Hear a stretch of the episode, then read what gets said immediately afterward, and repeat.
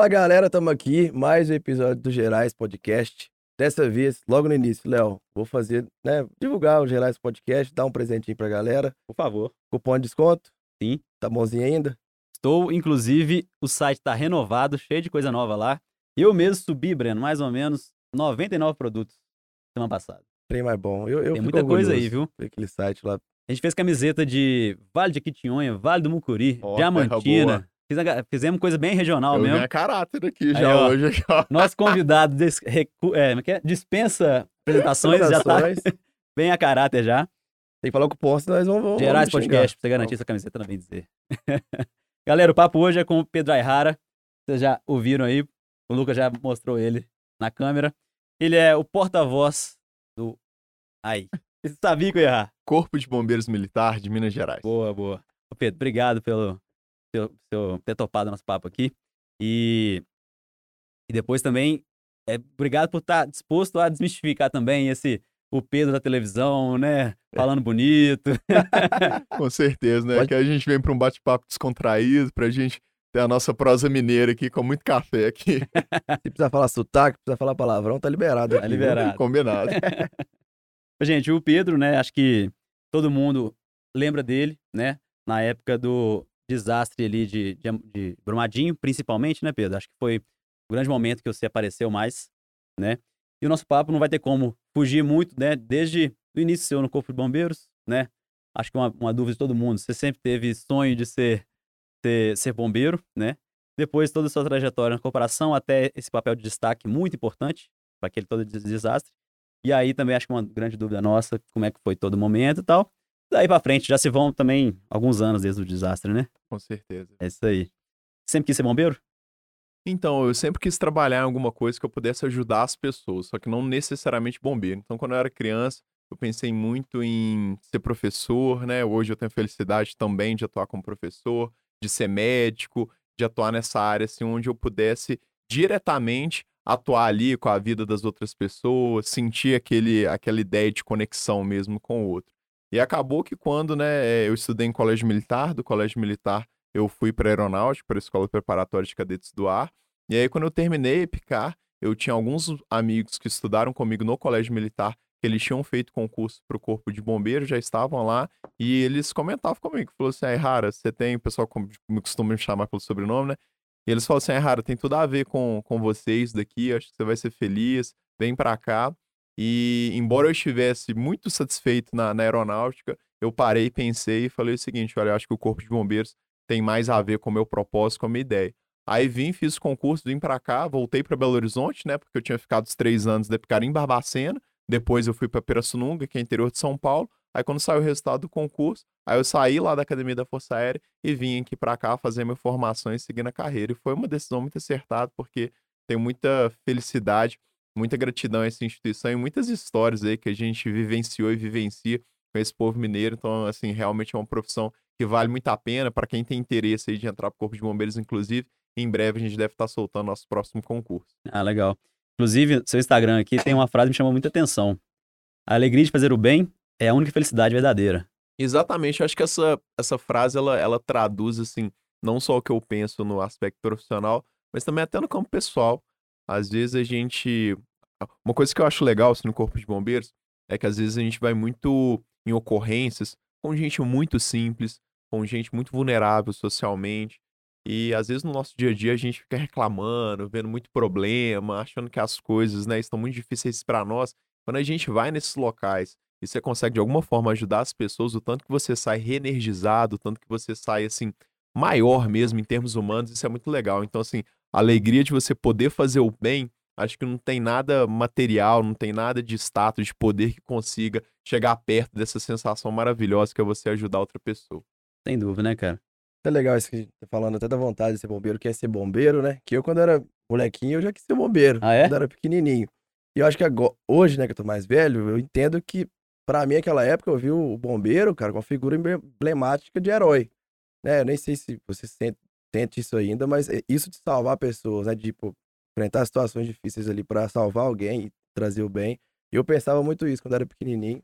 É, eu acho que quando o bombeiro ele tá ali naquela situação ali de, de salvamento e tal, ele realmente, ele, a gente fica com a cabeça em outro lugar, assim, sabe?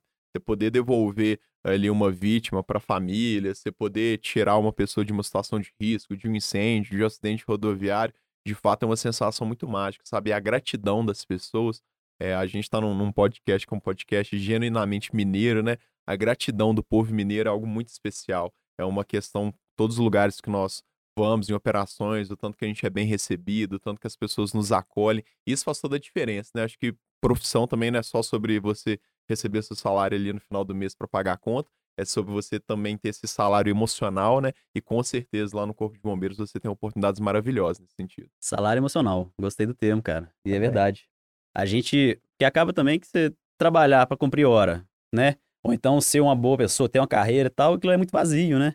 Tem que ter um significado para você. Então, se você valoriza muito o dinheiro, então beleza. Então, você vai trabalhar pesado para ganhar muito dinheiro. Então, tem um significado para essa pessoa, né? E tudo bem, né? Se você valoriza muito reconhecimento, beleza. Só que se você não, não percebe o que, que é real, real para você, fica muito só na, na superfície, né? Falta é, ali com uma. Com certeza. E também, assim, entendendo que as coisas não são né, excludentes, né? Dá para você é, trabalhar naquilo que você ama, naquilo que acredita, naquilo que você entende como seu propósito e ganhar dinheiro, né, ser remunerado de forma justa por isso e também, né, alcançar o seu reconhecimento. Acho que uma coisa acaba sendo vinculada à outra, mas eu acho que quando você consegue colocar seu propósito né, como um fim, como objetivo, naturalmente essa questão, né, do seu sucesso profissional, do seu reconhecimento, da sua remuneração acaba vindo. É uma pessoa que ela trabalha com aquilo que ela gosta e com aquilo que ela acredita, principalmente, a possibilidade que ela tem de ter sucesso, ela é exponencialmente maior do que aquela pessoa que faz aquilo dali só por obrigação, que não se entrega verdadeiramente.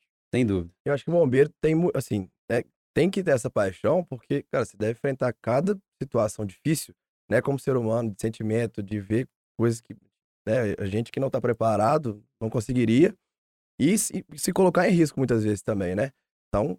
É, bombeiro, eu costumo dizer assim que é sempre a vontade, muitas vezes, além da possibilidade. Porque em alguns cenários você vai chegar ali e as opções elas vão ser limitadas. Às vezes você vai chegar numa situação onde a vítima ela já está morta, onde aquela situação ali, por mais né, que você queira é, modificar o resultado daquilo dali, às vezes a sua atuação é muito limitada pelo próprio contexto.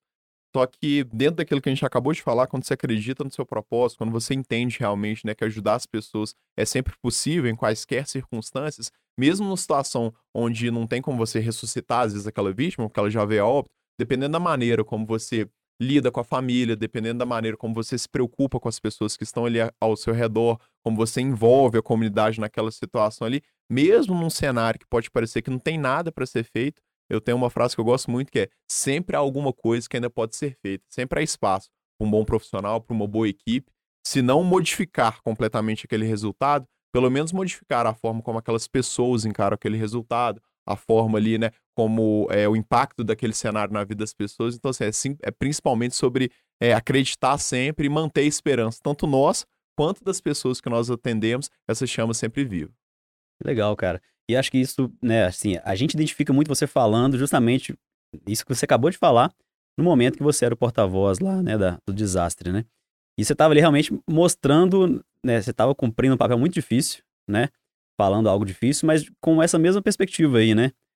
Ainda tinha algo para ser feito, né? Era possível, né? Exatamente, assim, a, a gente entender que quando a gente fala de um desastre, né, o desastre ele se desdobra em várias perspectivas desde a perspectiva do fato, dos familiares que estão envolvidos, até também a perspectiva daquilo que está sendo comunicado.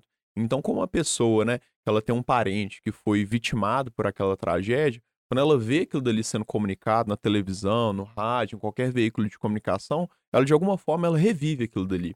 Então, toda essa comunicação relacionada a isso é fundamental que ela seja respeitosa, que ela considere a dor daquela pessoa, que ela tente minimamente entender qual que é o papel ali, né? Qual que é a dor que aquela pessoa está sofrendo. É literalmente sobre aquele exercício de empatia, sobre você tentar se colocar no lugar do outro, né? Com as prioridades, com as dores, com a cruz ali do outro. E no caso, quando a gente fala, por exemplo, né, da tragédia de Brumadinho, de outras tragédias de mineração que a gente já viveu aqui em Minas Gerais, e, né, e estive envolvido no atendimento é, a elas, não só na parte de comunicação, mas também na parte operacional, é, para mim, por exemplo, era uma coisa que é, era muito real, porque o meu pai, ele trabalhou a vida toda com mineração. E aí, quando a gente vai atender uma vítima ali, que você pensa assim, olha, poderia perfeitamente ser o meu pai numa outra circunstância, e o quão duro, né, deve ser você tem um parente que sai de casa para trabalhar e não volta mais porque ele foi vitimado. Então é você sempre colocar a pessoa no centro daquilo que você faz, seja na comunicação, seja no atendimento operacional. Acho que quando a gente faz dessa forma, quando a gente lembra, né, que no final da equação a gente sempre está falando é, sobre humanos e com humanos, a gente acaba conseguindo ajustar isso de uma forma mais adequada, mais assertiva. Sem dúvida, né? E acho que bombeiro também é, é muito de estar presente, né? Você tem que estar tá ali na hora, pé na porta mesmo, vamos para frente, né? E também está pra gente para falar corretamente, com, com verdade, né? É, com as minhas equipes eu, eu costumo conversar sempre o seguinte: eu falo, gente, se ligaram para os bombeiros, é porque todas as outras instâncias elas foram esgotadas. Então, assim, ninguém chama bombeiro para passear, para tomar café. Quando a pessoa diz que ele liga 193, é porque o negócio ele já está numa situação catastrófica, já está numa situação emergencial. E a pessoa, quando ela enxerga ali o bombeiro ali chegando na casa dela, no incêndio que está acontecendo, no acidente ali rodoviário, no acidente doméstico, ela não enxerga, não é o João, o Pedro, o Marcos, a Maria, a fulana. Ela enxerga ali realmente alguém que pode resolver o problema dela. Então, assim, a perspectiva dela nesse sentido é muito legítima. A gente tem aqui ali para resolver o problema. Muitas vezes teremos alguns obstáculos em relação, às vezes, ao recurso, a quantidade de pessoas, né, a estrutura ali que a gente necessita, mas o que a gente nunca pode, né, deixar de ter é esse espírito daquele cara que chega ali para resolver o problema. Olha, não dá para a gente fazer dessa forma, mas vamos fazer de outra maneira, vamos tentar resolver isso. E a população, ela não é boba, ela percebe realmente quando o cara chega e fala assim, ó, o cara tá fazendo de tudo, tá se desdobrando. Acaba que essa harmonia mesmo, essa convergência ali, todo mundo tá no mesmo time, muitas vezes é isso que acaba resolvendo de uma forma é, bacana ali aquela ocorrência. Uhum. Mesmo que tenha uma limitação de possibilidades, né? Com certeza. E nós, né, como, como bom mineirinho, a gente vai dando um é. jeitinho, a gente vai ajustando. No final, é importante é todo mundo estar tá protegido, aquelas vítimas ali, elas serem, né, é, estarem em segurança, estarem bem recuperadas. Legal, legal. Essa parte que você comentou, né, de trabalho do bombeiro não termina ali, né, na ocorrência, tem muito a ser feito ali ainda. Eu acho que, sem dúvida, foi uma coisa que ficou muito nítida pra gente, como você falou, né, na, na foi porta-voz de Brumadinho, e é uma coisa que, assim, cara, eu, sinto falta não só em bobeira, em várias né, profissões ali que lidam com o público, tem que entender que sempre tem um passo a mais que você tem que completar para fechar realmente a situação de forma positiva, pensando no humano, né, na empatia que você falou. É exatamente sobre isso, é sobre o valor da proatividade, aquilo que a gente chama de sentimento de dono, né? Especialmente, às vezes, no serviço público, as pessoas têm, às vezes, um pouco de dificuldade de conseguir construir isso.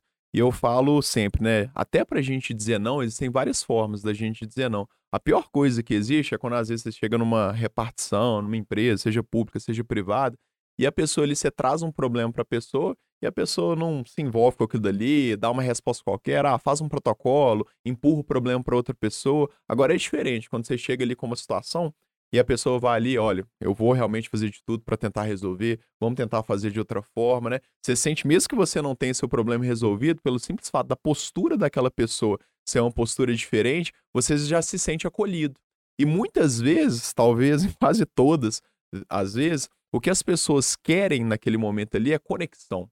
É a pessoa entender que do outro lado ali tem um profissional que entende, olha, eu acabei de perder a minha casa no incêndio, eu tô desesperado, eu tô preocupado porque a minha filha tá desaparecida, eu tô preocupado aqui porque eu tô preso no meio dessas ferragens, eu tô preocupado aqui porque eu tenho um sobrinho aqui que ele foi soterrado embaixo disso. É sobre questão de compreensão. A partir do momento que você tem a compreensão, que você entende, fala assim, olha, eu tô aqui para ajudar, eu tô aqui para poder apoiar, eu vou, né, entender todas as suas questões, as pessoas pelo simples fato de você conceder atenção, respeito, dignidade, isso já muda a forma como a gente consegue fazer a entrega do nosso trabalho. Não é à toa né, que o bombeiro sempre é a instituição que tem o maior índice de confiança social em todas essas estatísticas que são feitas.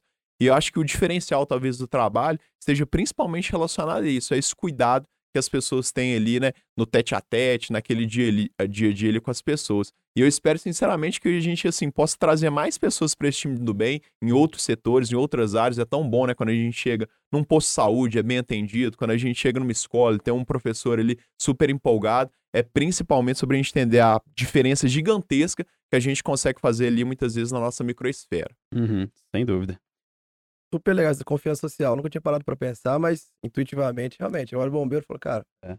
tem nenhuma né, dúvida sobre aquele profissional, o trabalho dele. É o mesmo lado igual quando, tipo, né, o bombeiro é muito honrado, né? assim, deve ter um orgulho de pertencer ao bombeiro, porque a sociedade também, né? Isso, isso que ele já falou, né? Te vê como um herói ali, com a pessoa honesta e que dá, dá, dá a vida pra, pela vida dos outros, né? E por aí vai, né?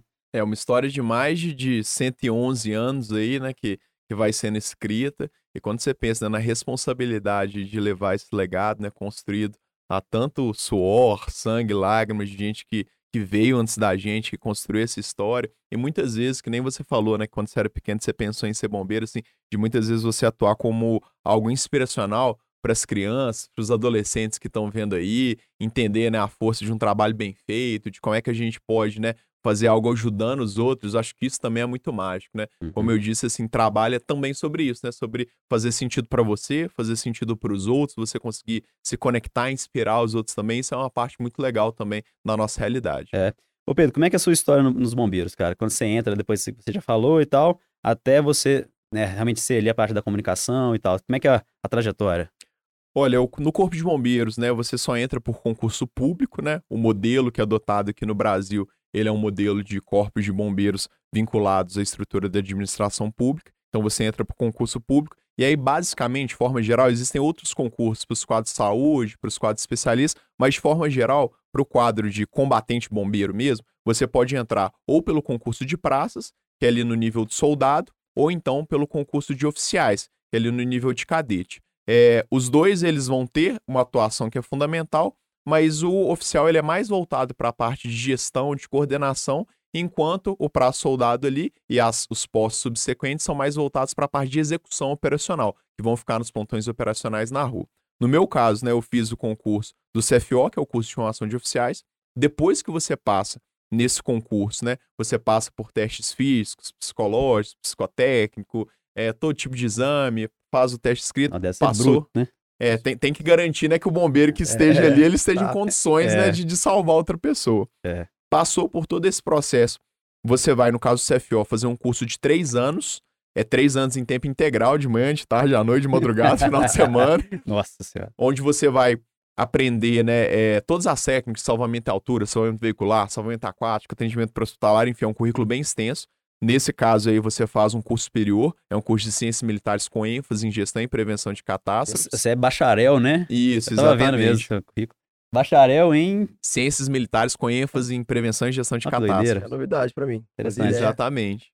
E no curso de soldados, você vai fazer um curso que ele é uma duração um pouco menor, é um curso de nove meses, também integral, onde você vai aprender também todas as técnicas, né, mais voltadas para essa parte de execução operacional. No meu caso, depois que eu fiz o CFO, Aí você se forma, você é declarado aspirante, fica é, deslocado para alguma das unidades do Corpo de Bombeiros em todo o estado de Minas. Isso vai variar conforme a necessidade da corporação e a sua colocação.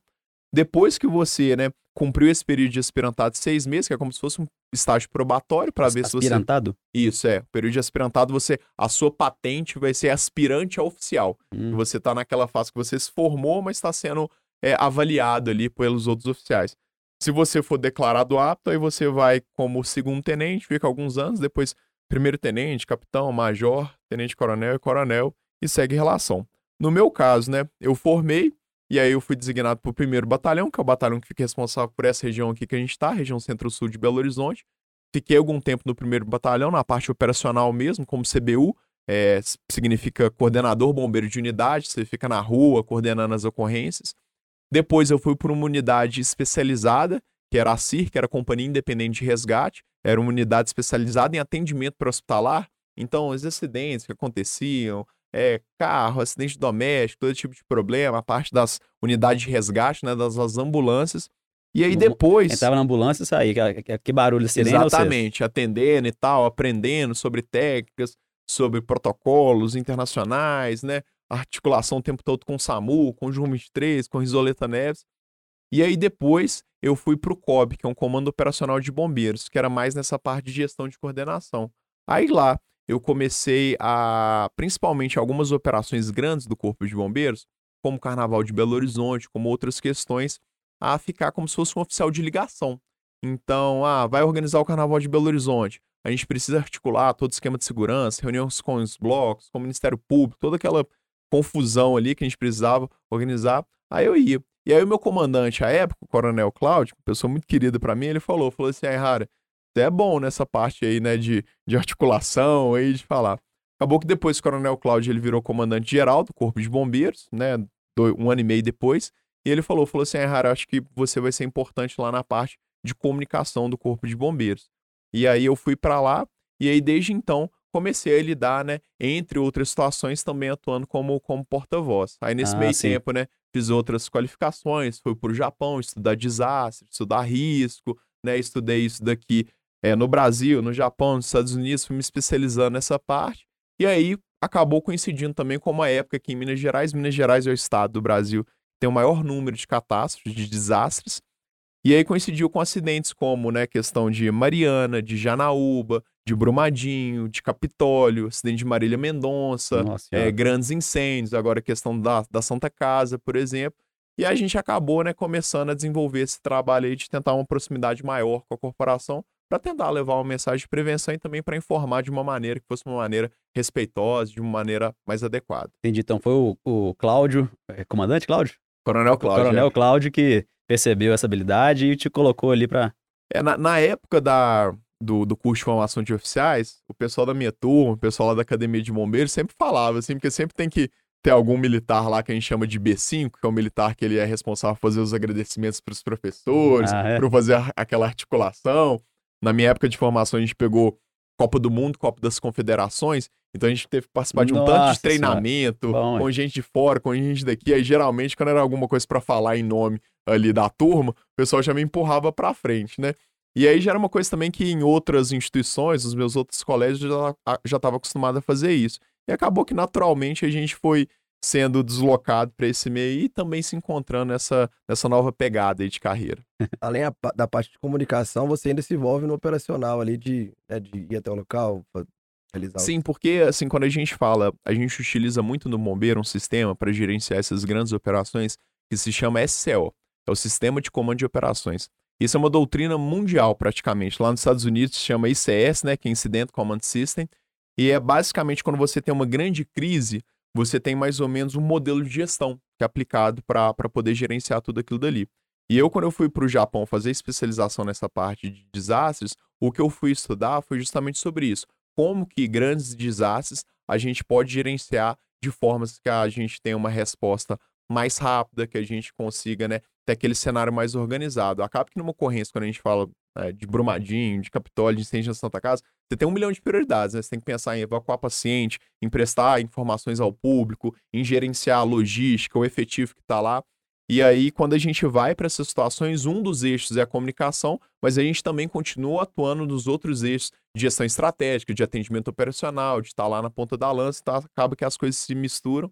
E felizmente elas se misturam porque quando a gente fica no administrativo, a gente também fica morrendo de saudade também ali, né, da dinâmica ali daquela ação da rua, né, do é. dia a dia. É até difícil também você é, ser o porta-voz, comunicar sem estar envolvido 100% naquela. É, porque você tem que conhecer aquilo dali que você fala, né? Assim, não tem como. Vocês vão falar da, da marca de vocês, vocês sabem o trabalho, como é que é feito, como é que é criado, como é que é gerenciado. Isso te dá propriedade, né? É para você poder falar do seu produto, da sua atividade, da sua instituição. E no caso, né, lá do, do Corpo de Bombeiros, não é diferente. A gente está o tempo todo ali acompanhando as equipes, vendo o que está sendo discutido, o que está sendo aprendido, os treinamentos que vão acontecendo, justamente para na hora que a gente for falar ali, a gente falar da forma mais natural possível. Por quê? Porque é algo que a gente vivencia, algo que a gente acompanha de perto, algo que a gente realmente, né, sabe ali porque a gente vive, não o contrário. Você me deixou tão curioso, porque eu pensava que você era da comunicação. Vamos pensar no desastre, né? E aí tinha que ter, deve ter também, né? Vou ter que perguntar, né? Bobagem minha, tô concluindo aqui. É, tem pessoas também que são responsáveis ali por, por blocos de informação, né?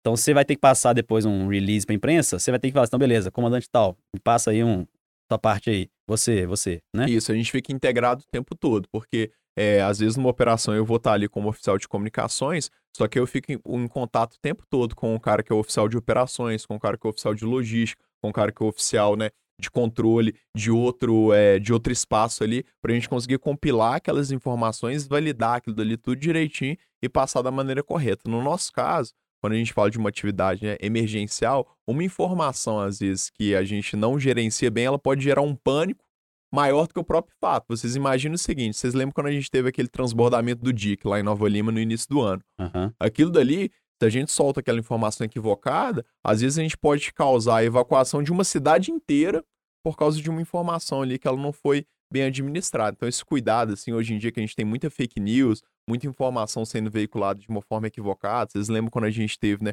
o acidente da Marília Mendonça, a quantidade de fake news que saiu. Então, assim, a gente está falando sobre a vida dos outros, sobre questões que são importantes. Então, assim, tudo ali é importante e a gente fica ali, né, o tempo todo como se fosse ali ajudando a reger, né, essa orquestra ali, para que a música ali no final ela seja algo, né, palatável para os ouvidos de todos os envolvidos. Pois é, fake news, ela, ela você tem que começar também a você passa o seu parecer oficial e também tem que responder às fake news que estão vindo, né? É porque tem gente que, que, dependendo da notícia, pode se desesperar. Vocês imaginem uma cidade como Congonhas, por exemplo, que tem uma estrutura muito grande de barragem lá, uma cidade como Paracatu. Dependendo ali da informação falsa que é veiculada, você causa um pânico total na cidade. E às vezes uma evacuação que ela é feita de forma atabalhoada, de forma precipitada, ela pode gerar acidentes, pode gerar furtos, pode gerar caos social. Então, assim, é o tempo todo a gente soltando a informação oficial, é, verificando quais boatos estão sendo espalhados, conferindo se aquilo dali é verdade ou não é, porque às vezes pode ter um boato, né, que ocasionalmente pode ser verdadeiro. Então, assim, é um trabalho de inteligência contra inteligência. Ah, verifica essa informação, não, isso daqui está errado, retifica aquela questão que as pessoas estão falando de forma né, equivocada. Realmente é um cuidado muito grande. Quando a gente chega lá no bombeiro, a gente consegue perceber o tanto que uma informação ela pode fazer toda a diferença. Dobrou seu trabalho, no caso, né? Acertou. e pensando assim, né? Do momento que teve o desastre até você é, conseguir, não conseguir, mas ter que falar para a mídia para dar um parecer ali. É muito rápido também, né? Você compilar isso aí tudo. É muito rápido, então você tem que se. É, você tem que ter uma agilidade ali no processamento daquelas informações e também, assim, em, em entender também que hoje em dia, como a informação é muito instantânea, como ela é muito viral, não adianta também você esperar aquele momento que vai estar tá tudo ali perfeitamente apurado, todas as informações compiladas, porque se você não se posiciona rapidamente, as pessoas começam a especular, começam a soltar fake news. Então você tem que trabalhar com aquilo que você tem no momento, né? Ah, vou juntar as informações aqui, já está verificado, já tenho certeza, já vou soltar isso daqui, já vou em busca dessas outras informações, justamente para que as pessoas elas possam se manter serenas, tranquilas. Hoje em dia, como a gente está muito acostumado a ter informação instantânea, se acontece alguma coisa, a pessoa já não recebe logo depois um posicionamento, uma informação do que está acontecendo, elas já ficam desesperadas. Então acaba que hoje, né, as dificuldades e as vantagens da comunicação, elas estão relacionadas a essa questão instantânea. Você tem que ali já apurar rapidamente, já ter um contato lá no local, já conversar com a pessoa, já ter certeza, já ter previamente estudado.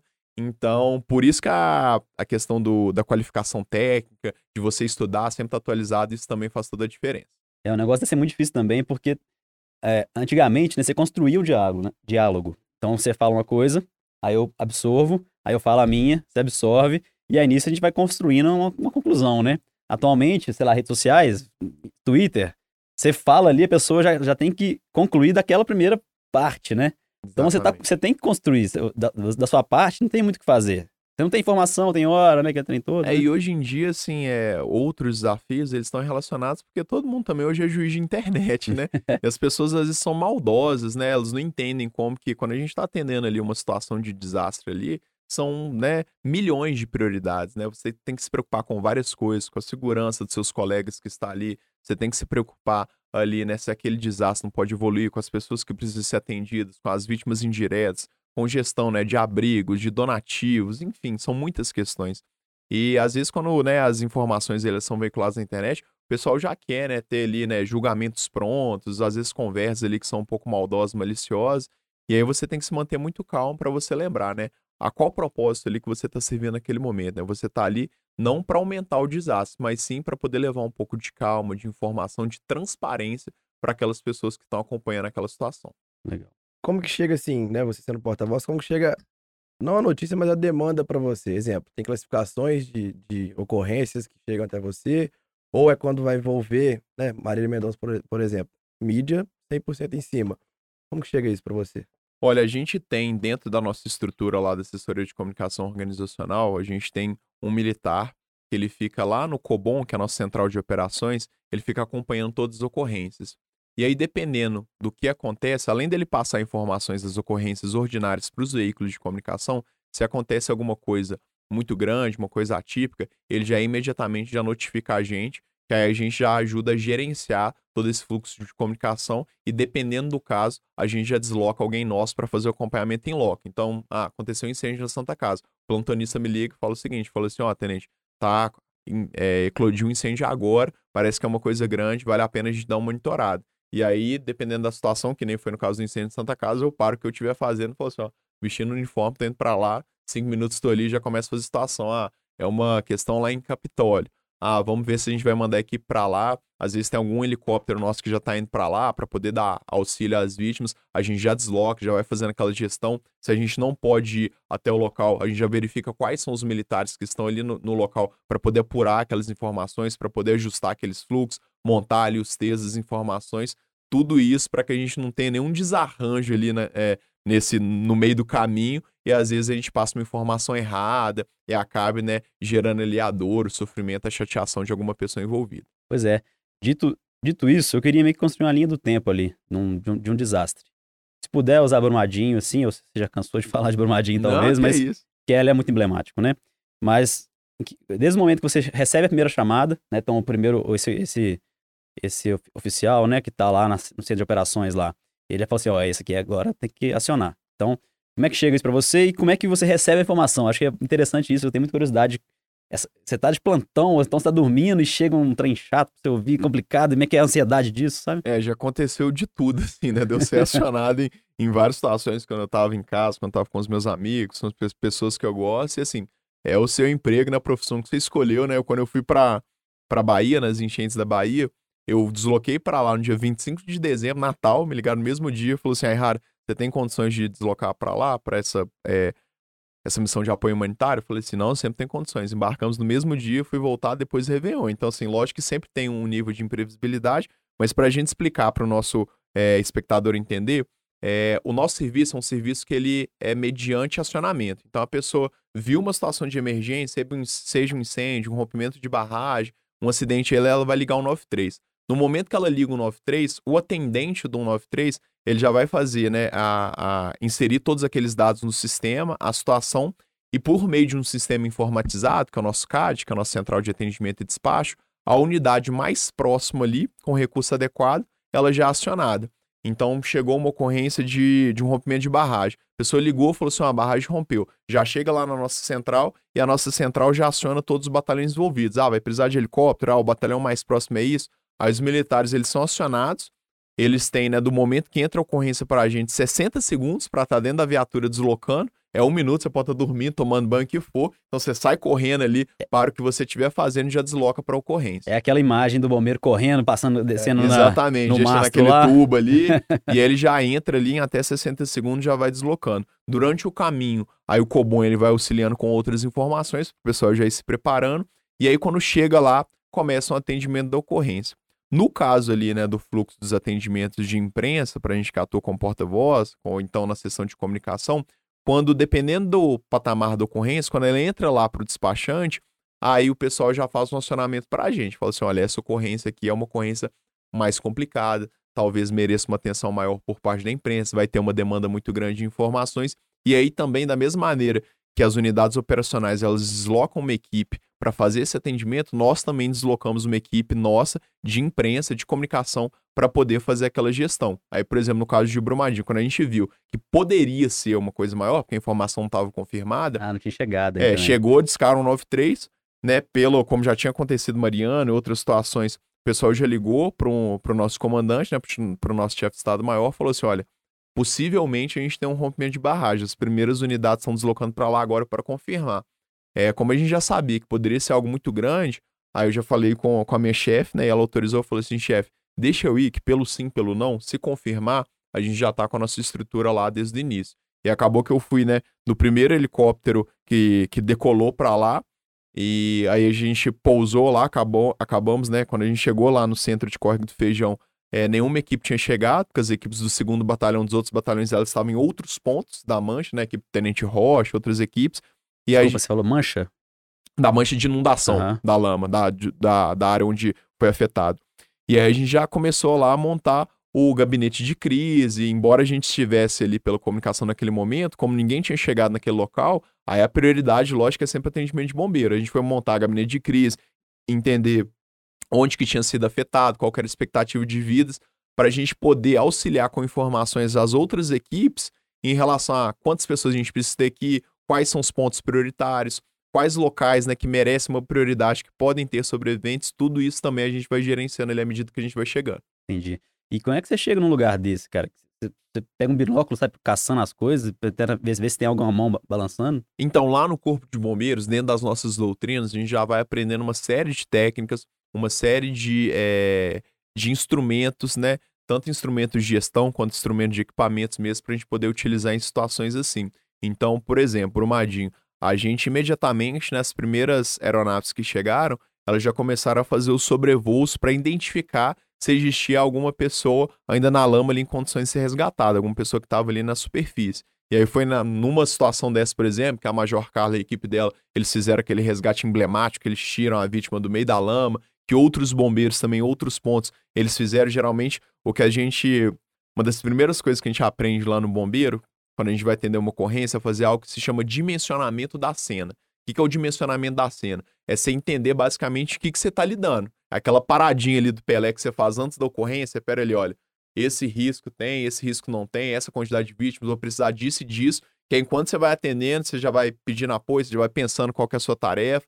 Então a gente vai fazendo que nem nesse caso. A gente chegou lá em Brumadinho lá, a gente já se preocupou em pegar uma planta do local para entender quais construções existiam aqui, quais são os locais que eles têm maior probabilidade de a gente ter vítima. Era o horário do almoço. Então, assim, ah, isso aqui é o que? É um refeitório. Ah, vamos direcionar uma equipe aqui para esse local, porque provavelmente a gente vai ter vítimas aqui. E esse lugar aqui, ah, esse lugar aqui era o local onde eram feita o, o carregamento do minério de ferro. Ah, quantos funcionários tem aqui? Aqui a gente tem três. E nesse outro local? Nesse outro local a gente tinha 20. Ah, então vamos deslocar uma equipe menor para esse e a maior quantidade de efetivo para cá. E aí você vai gerenciando. Mas assim, naquele primeiro momento, é, e durante boa parte da operação, né, é uma gestão de guerra mesmo. Que é você definir prioridades, ver como que você pode fazer, né? Muitas vezes a dimensão da catástrofe ela vai ser maior né, do que a sua dimensão de resposta, mas por isso que é bom você ter profissionais que são capacitados, que são qualificados, para eles conseguirem gerenciar ali toda aquela questão ali que muitas vezes acaba sendo caótica. Uhum. É, deve ser uma decisão difícil, né? Porque assim, você não tem recurso infinito, é, pessoas estão trabalhando ali também, e tem hora que você deve decidir, pois eu tenho que vir para cá ou vir para cá, né? Às vezes não dá para atuar nas duas. É, é, por isso que eu digo assim que, que o estudo é, ele é fundamental na carreira de bombeiro, porque às vezes as pessoas elas acham que carreira de bombeiro é só ser, a gente brinca lá no bombeiro, né? Bem burro, mas bem forte, né? Mas a, mas a ideia, sobretudo hoje, ela é justamente o contrário, né? Você tem que ser rústico, tem que estar com todas as suas ali, né? É, questões físicas ali em dia para você poder fazer um bom salvamento, mas é fundamental você ter o preparo para você tomar uma decisão embasada, porque, vamos supor, né, hoje em dia tem até questões legais, né? Se você tem uma, uma criança, um adulto, um idoso ali, todos estão na mesma condição de saúde, quem que vai ser resgatado primeiro? Aí quem, tem um... É? Tem o Estatuto da Criança e do Adolescente, tem o Estatuto do Idoso, então tem as prioridades. Né? Nesse caso aí vai ser o Estatuto da, da Criança e do Adolescente, porque a, a a proteção é constitucional e do Estatuto de Idoso é uma, é uma proteção infraconstitucional. Mas, enfim, até nesse nível de detalhamento você tem que saber para você não tomar uma decisão errada e não acabar, às vezes, né, colocando uma pessoa num risco maior ou acabar matando alguém. E muitas vezes, né, além de toda né, a, a sensação ali, né, de dever não cumprido que você pode experimentar, até que sais, né, que você pode é. ser eventualmente lecionado para falar por que você tomou determinada decisão. Então, é chegar ali e pensar, ó, como é que eu posso diminuir esse desastre, atender melhor essas pessoas, ah, eu vou montar essa estrutura, ah, eu vou deslocar essa comunidade, vou evacuar para lá. E são decisões difíceis, porque às vezes você vai precisar evacuar um bairro, uma cidade, e você sabe o transtorno que é isso, você tirar uma pessoa. É, agora a gente saiu de um período chuvoso que foi bem complicado aqui em Minas Gerais. E às vezes você tem que evacuar uma pessoa da casa ali, e você sabe o tanto que é difícil a situação, um transtorno que isso causa você sair da sua casa, uhum. do seu conforto. Mas se você deixa aquele pessoal ali, aquela casa desaba. É. Você vai conviver com a dor de você saber que você poderia ter evitado algumas mortes e não evitou. Então, assim, é muita responsabilidade e para isso que o, que o papiro ali, que a gente chama que estuda, ele tá, tem que estar tá sempre em dia. Interessante. Mas e, e no momento que você chegou lá, quanto tempo demorou até o seu primeiro comunicado, assim? Né? Chegou, igual você falou, criou todo um comitê de crise lá. Comitê de crise, desculpa. É comitê, gabinete de crise. É, né? Em loco, inclusive, né? Até você dar o primeiro parecer para a imprensa e tal. Como é que foi isso? Quanto tempo? Olha, foi muito rápido porque existiam alguns veículos de comunicação que, por coincidência, eles estavam em, em áreas próximas ali. O que, que acontece? Às vezes, por exemplo, tá, né, um pessoal de emissora A que tá ali perto gravando um programa sobre a culinária ali do local, acontece uma situação dessa, o pessoal da produção já liga e fala assim, olha, tá, o mundo tá acabando em determinado lugar, desloca para lá. Então, dependendo da situação, às vezes a equipe ali de reportagem, é, antes, né? às vezes pode chegar até antes. Lá no caso lá, é, tinha algumas equipes que estavam muito próximas, justamente por isso que estavam gravando conteúdo lá próximo. E aí a gente chegou, a gente chegou primeiro, logicamente todo mundo que a gente foi de helicóptero, e aí, pouco depois, já tinha helicóptero de emissoras e também chegaram equipes por terra. E aí, naquele primeiro momento, você não tem só que passar as informações, como você tem que ajudar a gerenciar a população, que o pessoal está desesperado, eles querem respostas que muitas vezes nem você mesmo tem, porque você ainda está apurando tudo aquilo dali, né? Você tem que ter todo cuidado em relação a isso. E muitas vezes as pessoas que estão ali, que elas estão vendo aquela onda de lama passando ali do lado, ali atrás ali, elas não entendem que para a gente ter bombeiro buscando no meio da lama, alguém tem que parar algum momento ali e falar o seguinte, olha, vamos definir locais prioritários, vamos entender o que está acontecendo. E aí, no caso de Brumadinho, a gente, né, montou uma, um gabinete de crise, né, uma, uma estrutura de SO temporário num salão de leitura, uma sala extremamente pequena, pouco maior do que essa daqui. E aí a população inteira da, da, de Córrego do Feijão começou a cercar aquele, aquele salão comunitário de leitura querendo resposta que nem nós tínhamos naquele momento. Uhum. E aí o pessoal muito exaltado, porque, nossa, não tô conseguindo falar com meu parente, tô ligando para ele, etc. E quando a gente fala de uma situação de desespero, tem gente que fica agressivo, tem gente que fica deprimida, a gente tem todo tipo, né, de resposta emocional. E a gente começou, falou assim, olha, vamos ver como que a gente consegue fazer. E aí teve determinado momento, por exemplo, que a gente teve que ir pro meio da população com uma cadeira de plástico, não tinha energia elétrica, porque a onda de lama tinha levado, né, os portes, tudo ali, e conversar com aquelas pessoas. Falar assim, olha, gente, a gente está aqui para fazer isso, para ajudar. O primeiro compromisso, né, nosso é com vocês. Qualquer informação de sobrevivente, de vítima, primeiro a gente vai passar para vocês. A gente vai ter esse cuidado conversando com as famílias, tendo paciência. Às vezes você tem um cara exaltado, um cara agressivo, um cara, enfim, todo tipo de reação. E aí, a partir disso, você vai conseguindo construir uma relação de credibilidade. E aí, a primeira entrevista, eu lembro, inclusive, que a gente tinha que. A gente fez uma chamada rápida e tinha gente tão exaltada, tinha parente que estava tão desesperado, o pessoal tentando invadir o link ao vivo, aquela cena. E aí você tem que ter aquele jogo de cintura, porque às vezes tem um outro, uma outra pessoa, não, tem que prender esse cara, tem que levar. Não, gente, peraí, a pessoa tá no direito dela de estar exaltada. Mas assim, a primeira entrevista, ela foi menos de 40 minutos do que, Nossa, do que o, o, que o ocorrido tinha acontecido. Porque o pessoal também, eles querem informação de qualquer jeito. Você tá passando ali, né, microfone na sua cara, É. e eles também estão no direito ali deles, porque a informação ali, né, para poder ter essa transparência com toda a população que tá com os olhos voltados ali para aquele lugar, naquele momento, também isso é importante. Pois é, isso que eu fico pensando que o que que passa de informação também, né? Você vai passar talvez um panorama geral, que você já encontrou, que vocês já estão fazendo, né? Mas não, não dá pra ir muito além disso, que você mesmo tem informação, né? É, a gente vai qualificando a informação à medida que a gente vai avançando na operação. Então, naquele primeiro momento, ó, chegou pra gente a seguinte ocorrência. Quando a gente chegou aqui, a gente se deparou com a seguinte situação. A gente já tem informação dessa e dessa quantidade de vítimas. E o que a gente está fazendo aqui nesse momento é isso, isso e isso. Então, é quase que uma, uma prestação de contas que a gente faz naquele momento para as pessoas entenderem que, embora o problema ele esteja acontecendo, nós também estamos ali para resolver aquilo dali, o que, que a gente já fez, o que, que falta fazer, o que, que a gente já sabe, o que, que a gente ainda não sabe. E à medida que as coisas vão acontecendo, ah, a gente já conseguiu resgatar 30 vítimas, 40 vítimas. Ah, as pessoas que estão nesse bairro aqui, elas podem ficar despreocupadas, que não existe um risco de um novo rompimento. Ou então, ah, a gente precisa evacuar essa área aqui, contamos com a, é, a colaboração de todos vocês. Por quê? Porque no momento de desastre, a questão da informação e da comunicação, elas se revestem de um caráter de utilidade pública.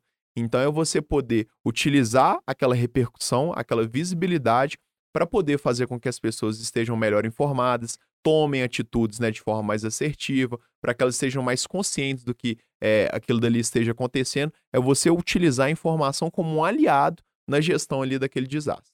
E nesse caso específico ou em outros, você viu a mídia responsável quanto à informação ou queriam notícia a qualquer custo e erravam, assim, jogavam coisas meio soltas para atrair público? Que, que Olha, a gente tem de tudo quando a gente, sobretudo com essas situações que envolvem, né, é, ocorrências que acabam parando o país, né? Quando a gente fala de Marília Mendonça, de Capitólio, quando a gente fala de Brumadinho, de Mariana, tem outros estados, né? Quando a gente fala de é, acidente da Chapecoense, de tantas tragédias que a gente vivenciou, infelizmente vivencia no nosso país, você tem desde pessoas profissionais, emissoras, veículos, que são responsáveis, que eles querem, né, cumprir com o papel deles, porque você também tem que entender que o jornalista, que o repórter está ali trabalhando, ele está fazendo algo que é muito importante para a gente, inclusive, é, mas tem pessoas também que querem ali só né, ganhar o clique, dar o furo de reportagem a qualquer custo. E aí, até a partir disso, você vai sabendo em quais pessoas, quais veículos você pode confiar, aqueles que você tem que tomar um cuidado maior, aqueles realmente ali que vão ser, né, às vezes, agir de uma, de uma forma um pouco questionável do ponto de vista ético. Mas como você é um órgão público, você tem que atender todo mundo. Então você tem que ter o profissionalismo poder ali, né, responder todas as questões. Tem gente que tá ali só para te irritar, porque às vezes a pessoa quer que você saia do sério para aquilo dali é, virar notícia, notícia, né? O seu estresse, o seu descontrole virar notícia. Mas aí você, a todo momento, você parar, respirar fundo e pensar o seguinte: olha, para que que eu tô aqui? Como que eu posso fazer meu trabalho da melhor forma? Como você se mantém focado, assim, por mais que possa acontecer, né? Algum escorregão, algum problema ali no caminho, você fatalmente vai acabar fazendo um bom trabalho. E, questões de informação, né? Que você está na comunicação e na estratégia. Tem muita coisa que chega, né? Que você tem que segurar ali de informação sigilosa, muito pensando, né? Na, no desespero da galera ou é, respeito, em, por exemplo, parentes que tem que saber primeiro do que a mídia. É, eu acho que assim, você lá, pelo menos no Bombeiro, a gente tem um compromisso muito grande com isso, que a gente não, a gente não vai mentir, né? A gente não vai deturpar nenhuma informação. Só que tem certas coisas que uma é como você solta aquela informação, como você modula aquela informação, porque muitas vezes, né, se você solta de qualquer forma, você pode provocar um caos, desespero, né? Ah, essa barragem ela tem um risco de rompimento. Ah, mas qual que é o risco, né? Qual que é o risco que aquelas pessoas que estão ali próximas estão sofrendo? Você saber como que você vai apresentar essa informação e principalmente em relação àquela questão de você ter o tempo também da informação. Se acontece um, um falecimento de uma pessoa ali no acidente, vamos colocar de uma pessoa um pouco mais famosa ali, mais conhecida, a primeira pessoa que tem o direito de saber daquilo dali são os familiares, são os entes queridos daquela pessoa. Então, assim, você tem que ter alguns pressupostos, alguns requisitos de trabalho para que você não acabe também agindo de uma forma antiética. Quando você consegue colocar dessa maneira, você, obviamente, consegue ter uma relação respeitosa com aqueles jornalistas e repórteres que entendem aquilo dali, porque você fala assim, olha, gente, a gente está confirmando a informação, a gente espera, um, pede um pouco de calma, porque a gente está tentando fazer primeiro contato com a família, então a gente pede né, que vocês não liberem nenhum tipo de informação nesse sentido. E a maioria, felizmente, né, dos veículos, dos jornalistas, eles são muito responsáveis nesse sentido. E aí eles colaboram com a gente. Sempre vai ter um ou outro, né, que às vezes pode ser um pouco precipitado, mas assim, as pessoas, via de regra, elas têm a humanidade, elas têm esse respeito também, porque hoje é com uma pessoa que eu não conheço, amanhã pode ser com você, e você não vai querer, né, que, que a mídia, que as pessoas montem um circo em torno daquela situação que já é tão dramática, que já é tão traumática, né? Sim, eu falo, eu perguntei muito sobre isso, porque eu vivi isso, né?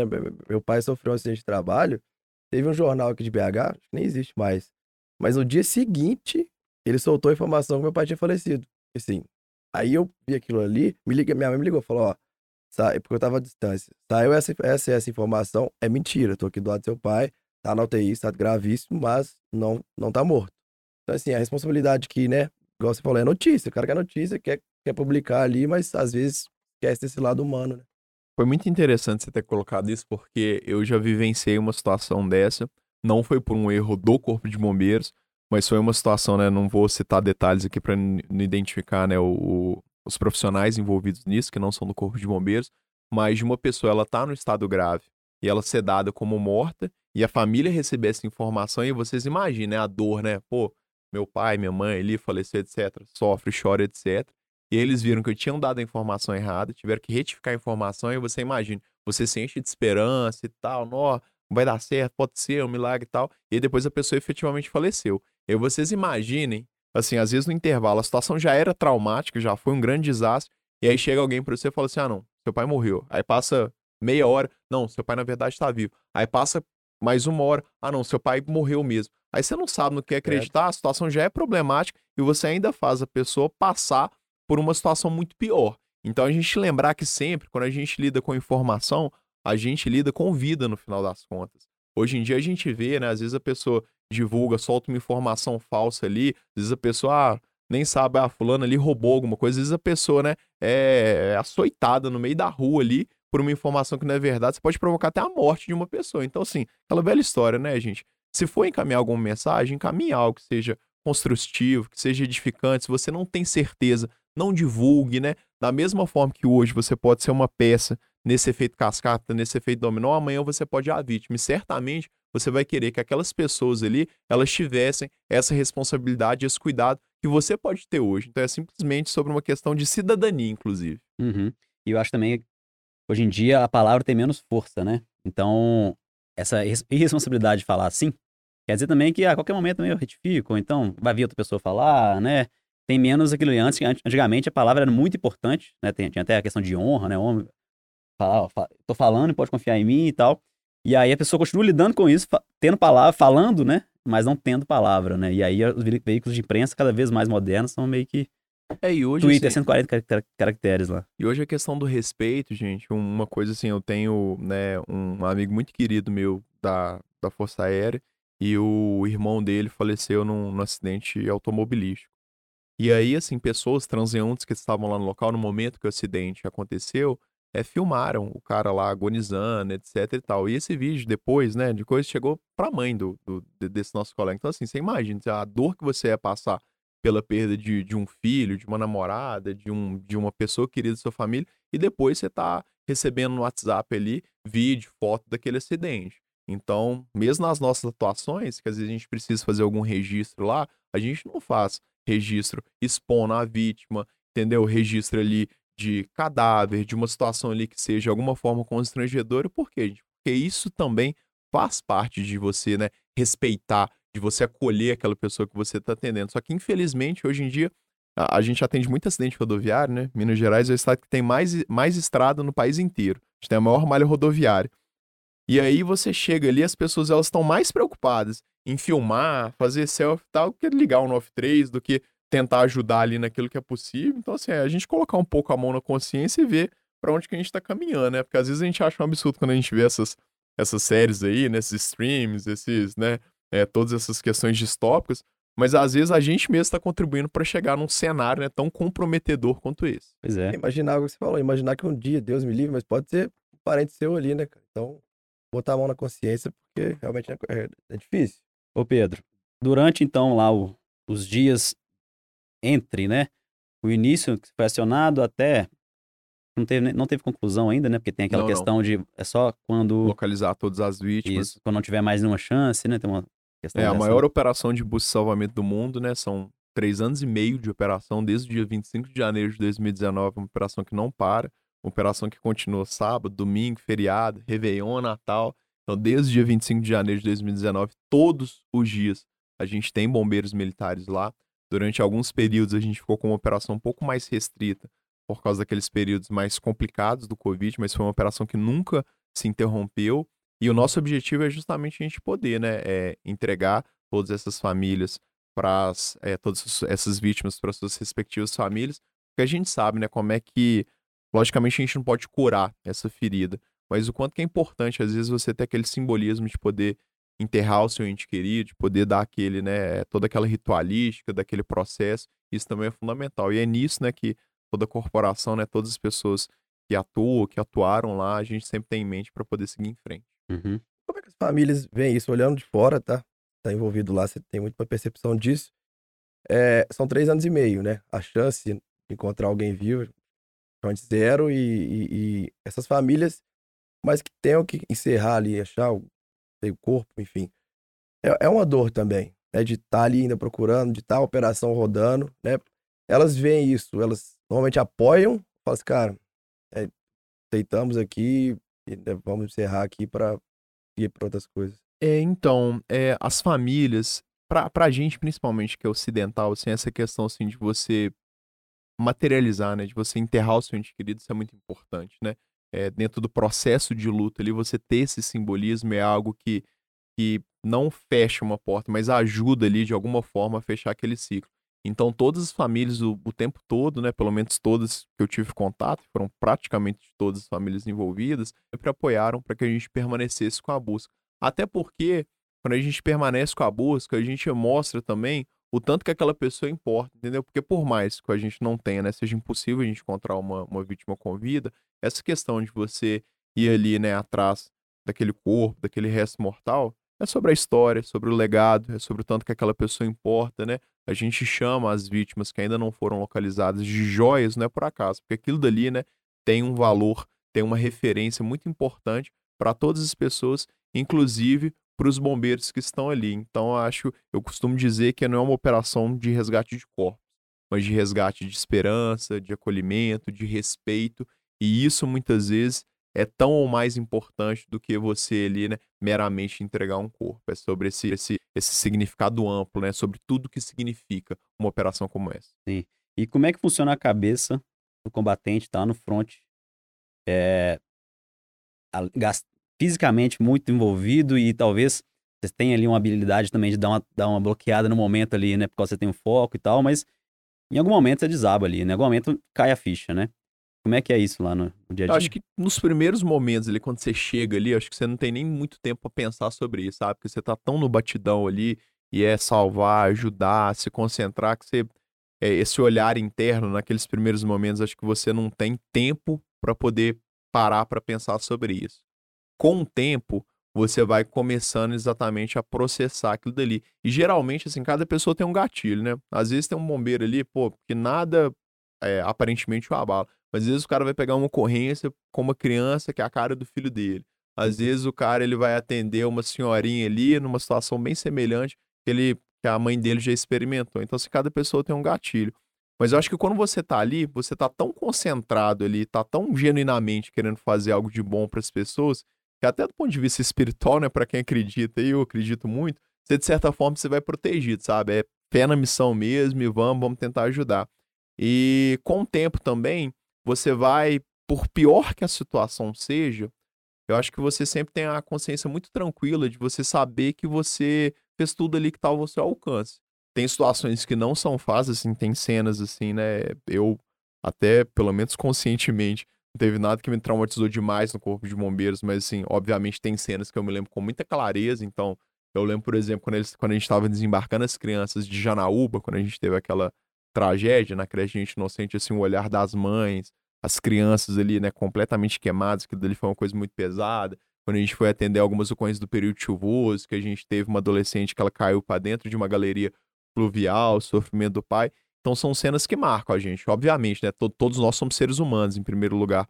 Mas quando você consegue parar e refletir, falar assim, olha, não, é, eu fiz tudo que estava ao meu alcance, é, eu me dediquei até além das minhas possibilidades, por maior que aquilo dali seja, se eu conseguir melhorar um milésimo na sua mão, que morre ali na sua frente ali, mas quando você tá ali, né, em função do serviço, você tra... parece que é uma outra chave que tá, que tá funcionando. Se fosse uma coisa, sei lá, que eu tivesse numa outra situação, que eu não estivesse em função do meu trabalho, tal, talvez aquilo dali me afetaria de uma forma gigantesca. Mas quando você tá ali, você tá com foco, você fala assim, não, agora eu preciso ser forte, porque outras pessoas dependem aqui da minha atuação, outras pessoas dependem aqui do meu apoio.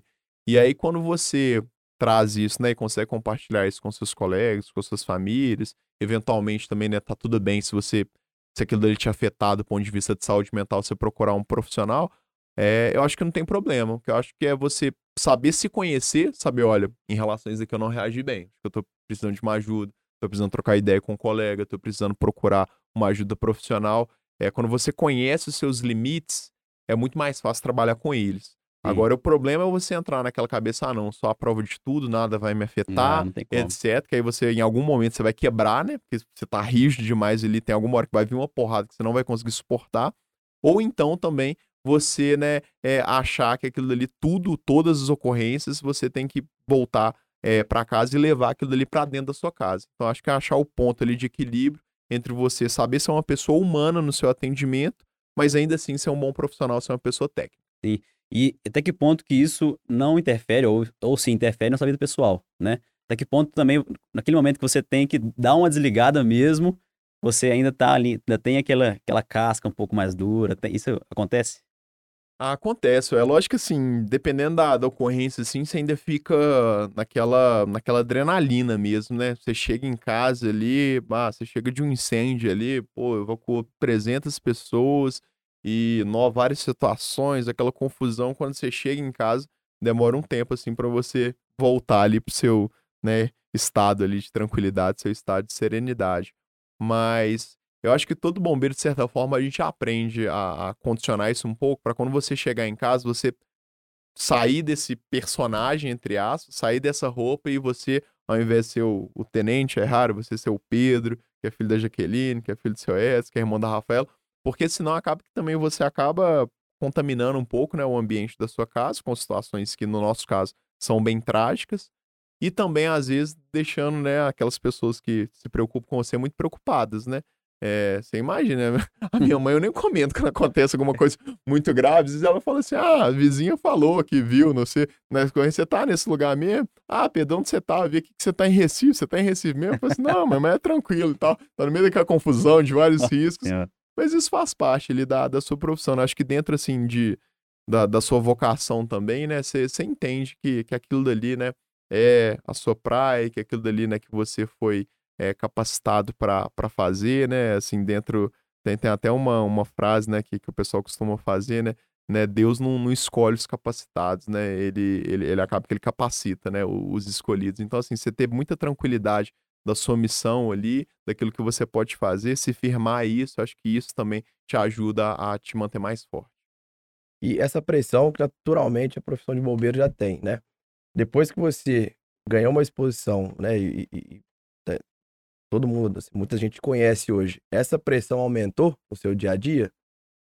Olha, eu não digo não que, que, que aumentou, assim, mas eu acho que ela te coloca num patamar de responsabilidade que você tem que ser muito mais cuidadoso em relação a tudo, porque a partir do momento que você representa uma corporação, isso, né, como diria ali o tio Ben, né, do, do, do Homem-Aranha, né, grandes poderes, grandes responsabilidades.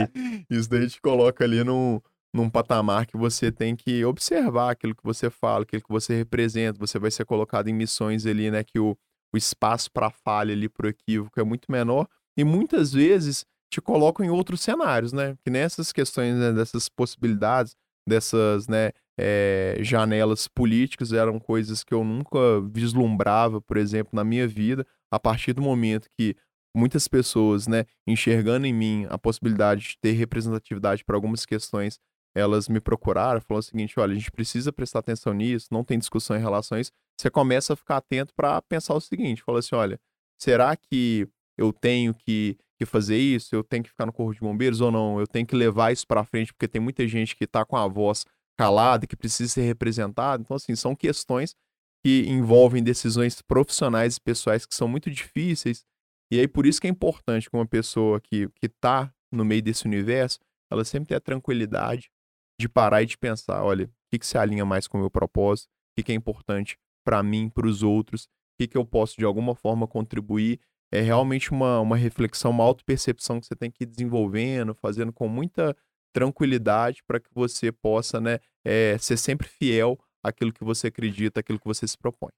E essa exposição toda também já te trouxe também, sei lá, inveja, retaliação, até mesmo de colegas, ou então, sei lá, já, já trouxe? Cobrança diferente, talvez, né? É. Ah, com certeza, gente. Assim... inveja deve ser muito comum, né? Sei lá, tá aparecendo muito lá é, e tal pior ciúme que tem é ciúme de homem, né? Que a gente brinca lá, né? Às vezes. É... Mas assim, primeiro que uma coisa que eu, eu acredito muito, assim, sabe? Eu, um dos grandes referenciais que eu tenho na, na minha vida, assim, é Chico Xavier. Chico Xavier fala uma frase, né? Que é isso também passa. E quando você, de forma muito genuína mesmo, quando você acredita naquilo que você faz, ou quando você sabe que você tá pelos motivos certos, você pode estar tá fazendo, pô, o que quando vocês começaram com a ideia de vocês de fazer esse podcast, teve gente que falou assim: ah, não, tanto podcast, porque se não inventar um, isso daqui, um. é mais um. Ah, não, isso daqui é uma porcaria. Não, não vai ter visualização, não vai ter sucesso. Mas se você tá ali na sua, na sua vibraçãozinha, você fala assim: oh, eu acho que eu posso fazer isso de uma maneira legal, eu acho que eu posso contribuir para que outras pessoas tenham acesso a uma informação legal, descontraída, divertida, leve. Eu acho que isso é importante para aquilo que eu acredito da minha contribuição para o mundo. Quando você acredita, quando você está ali no seu propósito, não adianta. Né? As pessoas, elas mais cedo ou mais tarde, elas, como diria Zagallo, né, elas têm que te engolir. Elas têm que chegar ali e falar o seguinte, falar assim, olha, eu posso não gostar dele, posso não ir com a cara dele, mas é um cara que ele trabalha bem. É um cara que ele vive ali pelo, pelo propósito.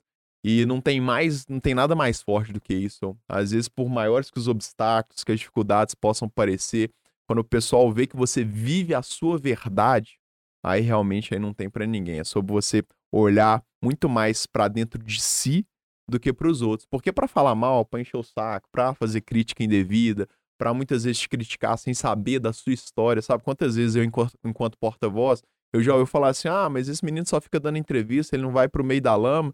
E eu, assim, internamente, lógico que eu não me dou o trabalho de responder essas pessoas.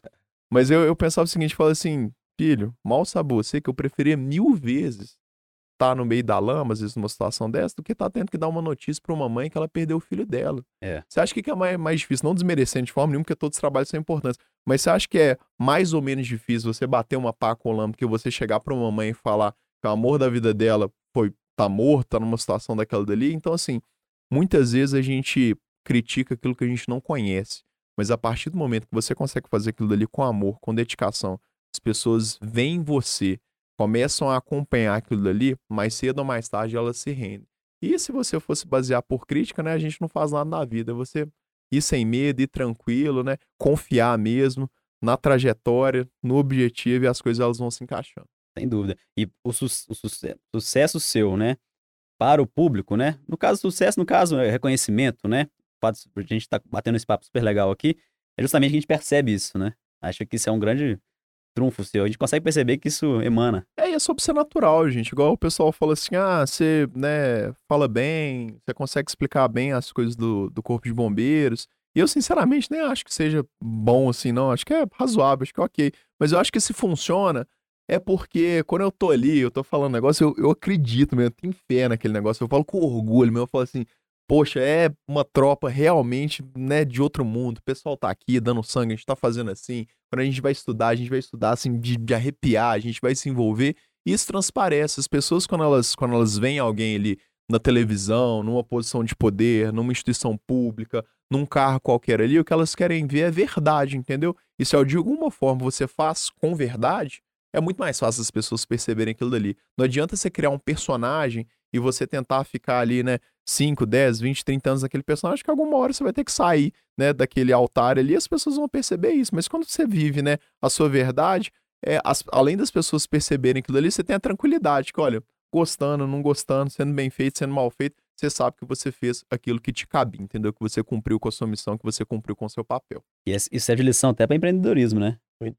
Fazer um negócio que você acredita mesmo, que é o nosso caso e tudo mais, e quando você for falar, for tomar decisões difíceis também, que a gente toma todos os dias também, fazer com, com convicção, é, não, né? porque o primeiro convertido, né, tem que ser é. você, né? Você vai me falar aqui do seu produto e tal. E aí você, você mesmo duvida do seu produto, você mesmo não acredita, meu filho, que sai, eu que nem conheço o produto, eu ser, ser convertido. Agora, quando um cara, né, é diferente quando, assim, isso na vida, né, nas relações pessoais, no trabalho, tá? quando você lida com aquela pessoa que é apaixonada, né, fala assim, não, essa daqui é a melhor camisa que você vai vestir na vida. Porque esse algodão, porque essa ideia, porque esse sentimento de mineridade. E olha como é que isso é maravilhoso. A gente tá falando do nosso estado, do nosso jeito, da nossa ideia e tal. Você não sente orgulho em ser mineiro, você não gosta de usar isso daqui. Então a pessoa fala assim: ô, oh, que isso? Me convenceu. Me convenceu Vou levar essa, é, essa camisa aqui. tá contratado aí, meu filho. Vou fazer esse merchan aqui, hein? levar Minas Gerais aí pra além de todas as fronteiras. É boa.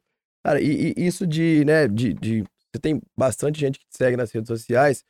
Como é para você, se até onde você pode ir do seu dia a dia, que envolve muitas coisas, e até você, putz, não tem que separar Pedro Bombeiro do Pedro Errara que tá ali nas redes sociais. Ou então, interessante a sua pergunta, porque, como eu falei, hoje o pessoal é muito maldoso, assim, as pessoas acham, muitas vezes, que só existe aquele Pedro bombeiro, militar, porta-voz, é. de bombeiros, formal. E assim, gente, como qualquer outra pessoa do, do planeta, né? é, como quase todas as pessoas do planeta, eu gosto de cerveja, gosto de conversar com os amigos, gosto ali às vezes de farrear de vez em quando, de brincar. Só que nem todo mundo às vezes consegue entender que, por exemplo, numa rede social ali, é lógico que você vai falar também sobre sua profissão, porque sua profissão é algo que te define também, né? Quando você fala sobre ah, eu sou o Pedro, que sou bombeiro, que tem minha formação nisso, que sou o filho da Jaqueline, que sou o filho do Edson. Isso tudo te caracteriza enquanto pessoa. Só que nem todo mundo percebe que ali também é um espaço para que você mostre aspectos da, da sua vida pessoal. É lógico que você, e aí em relação a isso, é lógico que você vai ter um cuidado maior, porque nem todo mundo tem esse discernimento né, de forma clara. Então, às vezes, sobre algumas questões mais polêmicas, né?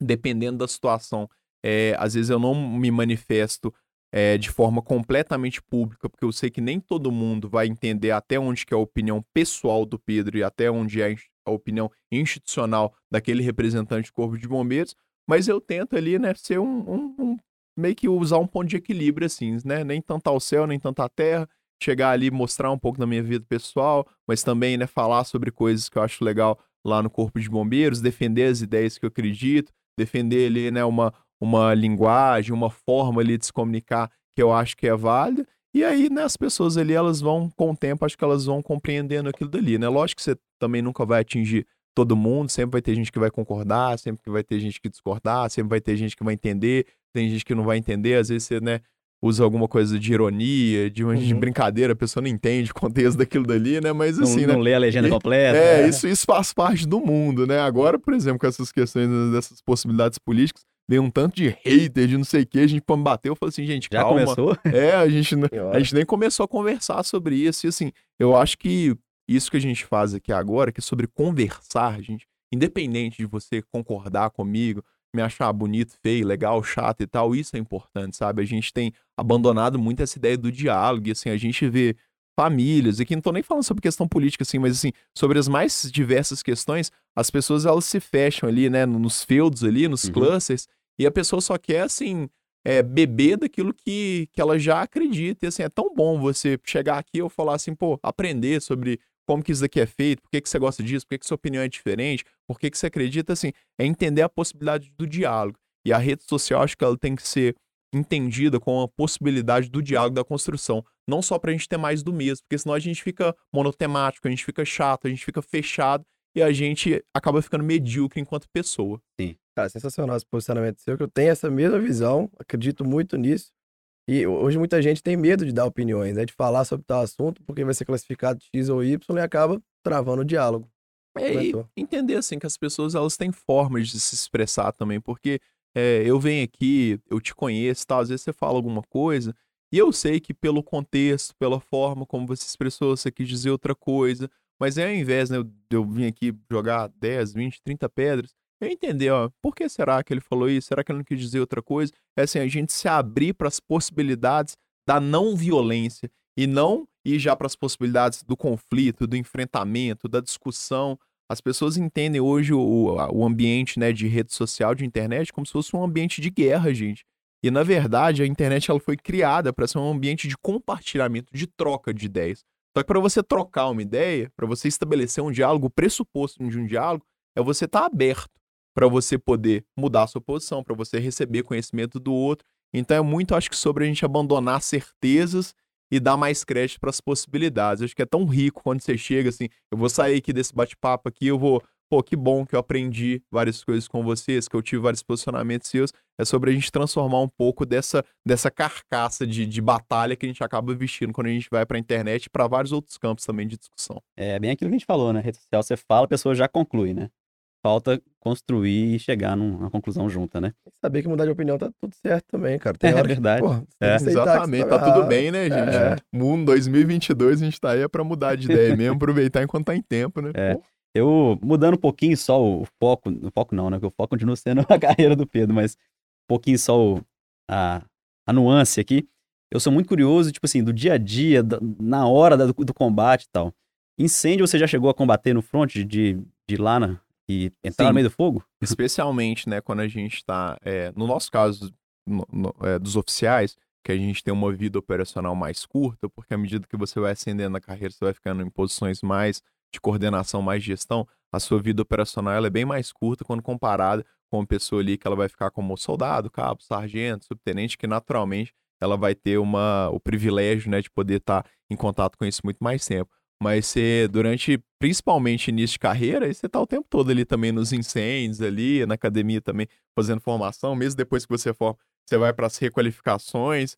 E aí, assim, a gente tem um cuidado muito grande em falar sobre isso, porque geralmente quando você vai atender um incêndio é uma é um problema ali que alguém tá vivenciando, né? Mas a questão, assim, do fogo, aí acho que remete a nossa fase, ao nosso homem e mulher pré-históricos ali, na nossa fase mais infantil, o fenômeno ali, ele é, ele é muito legal, né? Você fazer todas aquelas interações, e aí você, hoje em dia a gente tem vários métodos de combate, e aí você às vezes com, consegue combater aquele incêndio utilizando uma, capaci uma quantidade super pequena de água, mas utilizando a transformação daquela água em vapor. Então, assim, é muita, muita conhecimento, muita técnica envolvida. E lá, quando você tá lá na ponta da lança ali, né, que você tá enfrentando ali, né, o, o diabo ali no, no fogo ali, né, realmente é uma, é uma adrenalina gigantesca, É. né? A hora que o coração ali, ele bate mais, mais rápido ali, a hora que você realmente entende, né, o que que é ser bombeiro, de fato. É mesmo? E, tipo assim, você já pegou um incêndio grande? Sim, Pô, sim. Difícil? Aqui, principalmente quando eu tava na parte operacional, que a gente ficava responsável por essa região centro-sul de Belo Horizonte, aqui como a, a fiação elétrica, né, são instalações elétricas mais antigas, a gente tinha muito problema, às vezes, de um curto-circuito num comércio, numa residência, que acaba, onde como a gente tem muito revestimento e tal, etc., acaba que aquilo ali alastra muito rápido. E aí você ia ali, às vezes incêndio, né, na região ali da Pedro II, ali, Nossa. naqueles ferro casa, velho, né? questão de Santa casa Casa já ali. era, já era oficial ali, né? Você, você- mas você chegou aí lá e né, tava lá no local, não tava no combate às chamas, mas a gente tava lá acompanhando né, todas as questões, auxiliando na gestão mesmo da ocorrência. E aí, quando você chega ali, né, ainda mais pela quantidade de pacientes que tá lá, você faz parte da equipe de comunicação, de gestão, de evacuação, de tudo ali, né? É. Acaba que bombeiro, ele também tem que ser esse profissional multitarefa, porque muitas vezes, dependendo das circunstâncias das ocorrências, não vai ter é, a possibilidade de você só executar aquela sua tarefa que está dentro ali, né, da sua função específica. Você, em primeiro lugar, você é bombeiro. Então, se precisar de alguém ali para carregar a vítima, para operar o esguicho, para fazer qualquer tipo ali de operação, você também tem que estar sempre em condições. É, aí é uma dúvida muito idiota, assim. Todo, todo incêndio é perigoso? É, se sim ou se não, qual que é o mais perigoso? todo incêndio é perigoso, porque assim, a maioria das pessoas acha que o problema dos incêndios está relacionado a você se queimar mesmo, né? E na verdade não é isso. O grande problema dos incêndios, da maior parte deles, está relacionado a você aspirar os produtos do carbono ali. Então, quase que todas as pessoas que elas falecem em incêndio, via de regra, elas não falecem carbonizadas ou então porque elas foram atingidas diretamente tiverem queimaduras. É principalmente porque elas aspiraram uma quantidade tão grande de produtos carbono que você, né, acaba ali tendo um comprometimento das vias aéreas, você não consegue ter troca gasosa ali, então você morre de um quadro de asfixia da fumaça Entendi. e não do incêndio. Depois, então, menos, o caso, é, pode- mesma situação, é, vou dar aqui um exemplo para que a gente possa ilustrar melhor. Uma situação que a gente já teve aqui algumas vezes aqui em Minas Gerais. Às vezes até uma, uma pequena chama dentro de um local fechado, às vezes uma lareira que não está com uma chaminé bem dimensionada, às vezes um vazamento ali de fumaça de um aquecedor dentro ali de um quarto ali, de um hotel, de uma residência ali, aquela fumaça ali tantas vezes já levou algumas pessoas a óbito. E lembrar também, né, que todo incêndio, mesmo quando ele é um princípio de incêndio, dependendo das condições, ele, ele pode se propagar muito rápido.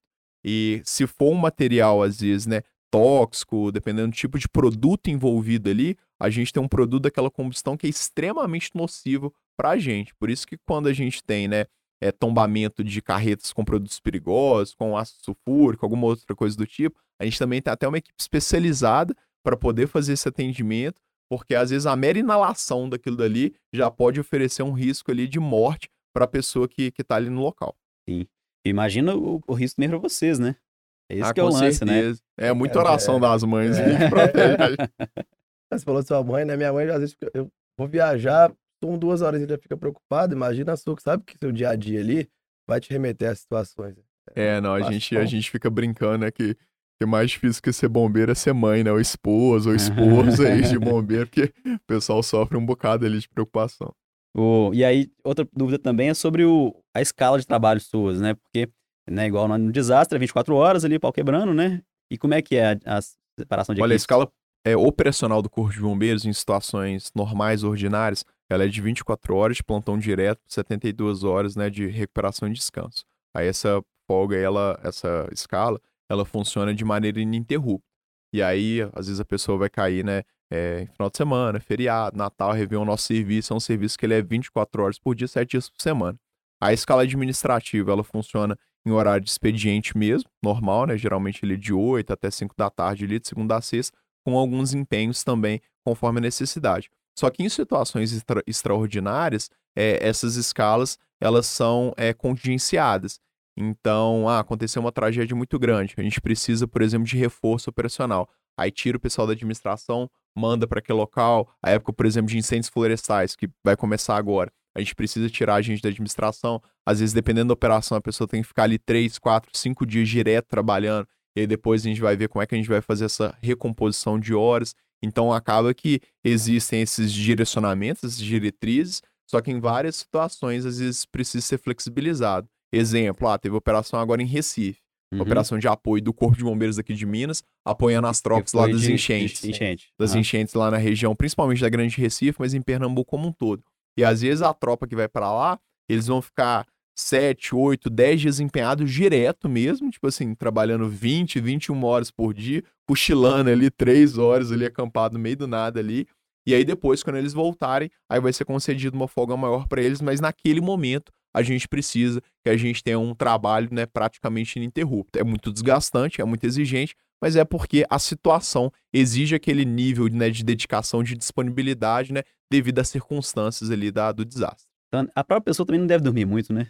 Ah, não, porque você fica na pilha também, é. e assim, o carro, graças a Deus, né, a tropa do bombeiro, ela é praticamente toda assim, quando acontece uma situação dessa, não é nem porque o pessoal te escala, né, porque você quer estar ali, você quer estar ajudando, você quer estar fazendo a diferença, então não tem, por mais que você esteja cansado ali, quebrado ali, você quer estar ali, então você deixa pra descansar depois. Naquele momento ali, a gente precisa do profissional, daquela pessoa, e todo mundo entende isso de uma forma muito madura lá. Aham.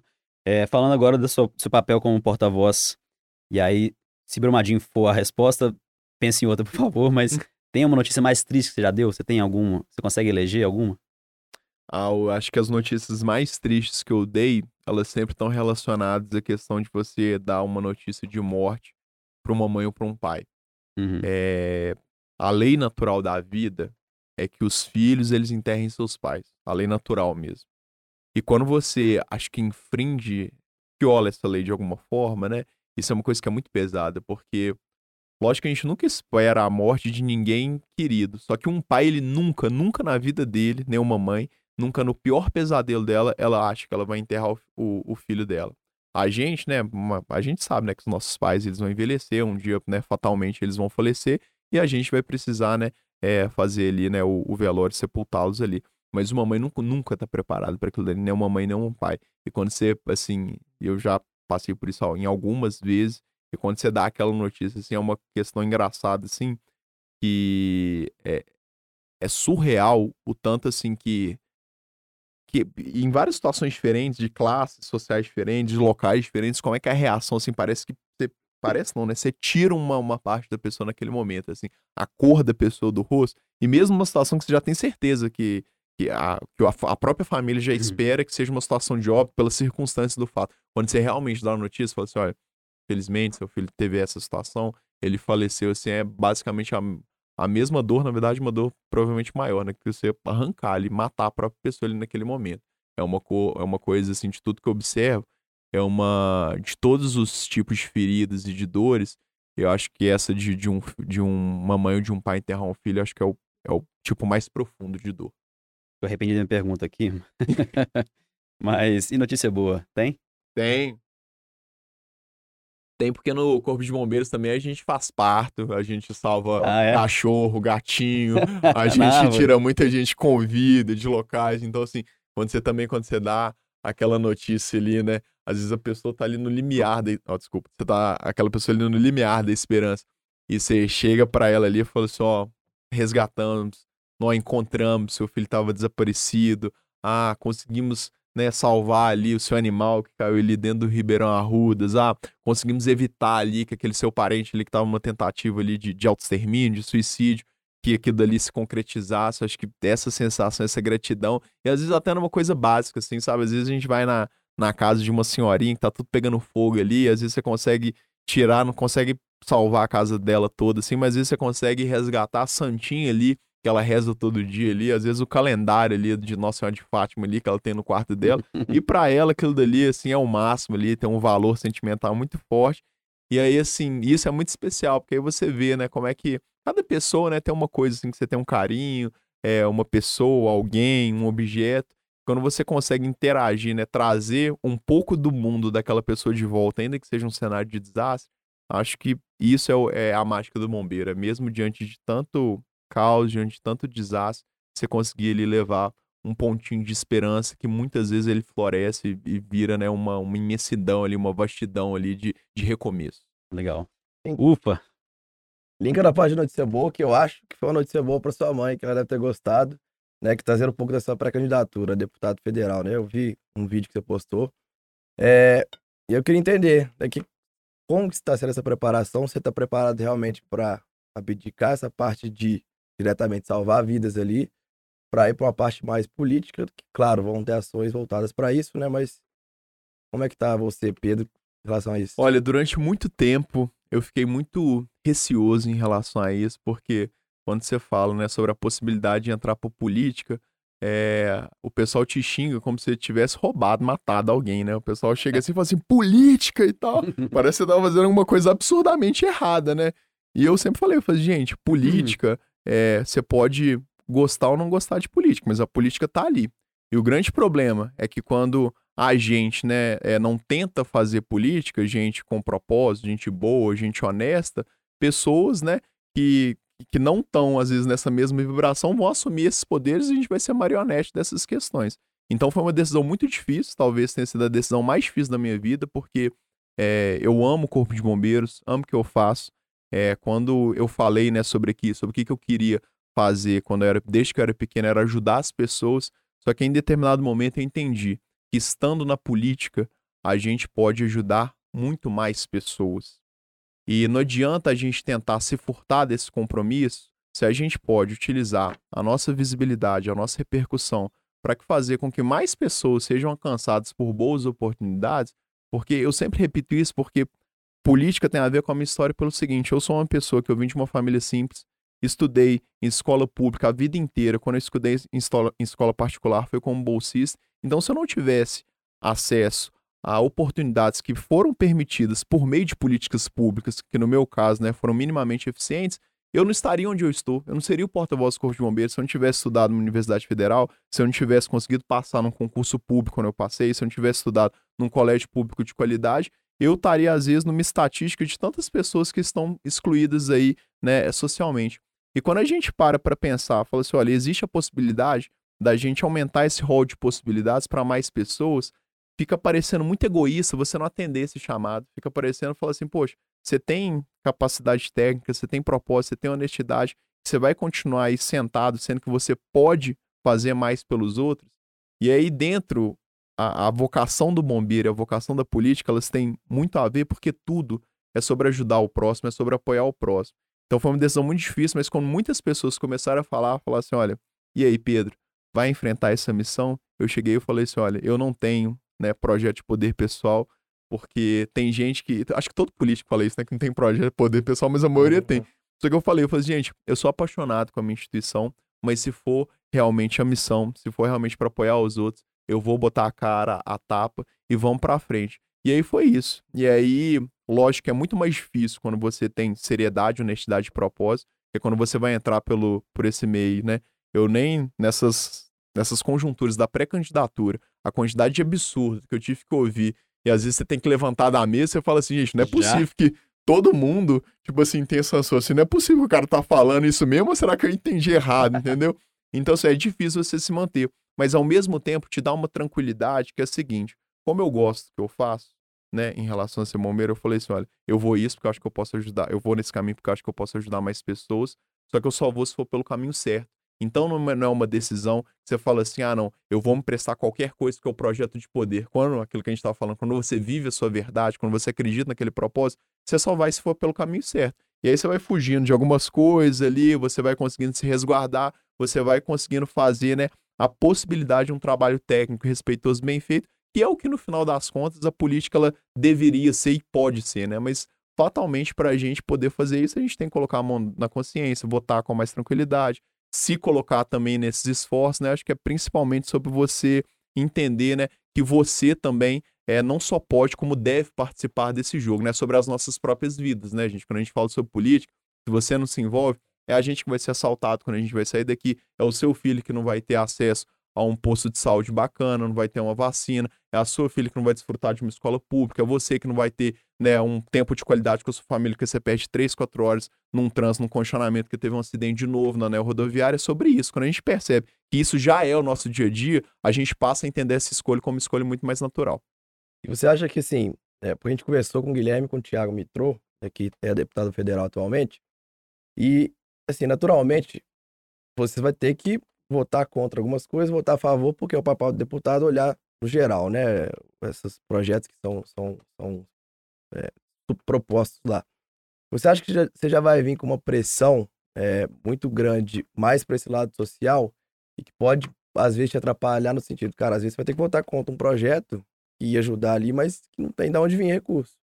Acho que vai vir muito Acho que já? tem a pressão mesmo, e assim, política, né? Se você for fazer de uma forma séria, de uma forma responsável, não é uma atividade fácil. A gente sabe, né, de todas as questões das articulações dos grupos de poder, dos partidos, de como o sistema funciona, mas assim, a gente tem que minimamente tentar articular, profissionalizar, melhorar essa questão do debate. Lógico que fatalmente a gente chega em algumas situações que são ali sinucas de bico mesmo. Mas assim, a única possibilidade para a gente tentar melhorar esse cenário e conseguir ter uma votação mais assertiva, lutar pelos interesses das pessoas e não pelos interesses do grupo de poder, é realmente estando lá, é fazendo vozes que não são vozes hegemônicas, que não é mais do mesmo, que não são as famílias que estão há 110 anos no poder, a gente tentar fazer aquilo dali mudar, né? Eu, quando, quando eu fiz a decisão é, pelo Patriota, o pessoal veio descendo é. a lambada. Ah, não sei o que, partido bolsonarista, etc. Como é que você faz isso, etc. É, como é que você, você, se alia a um partido desse?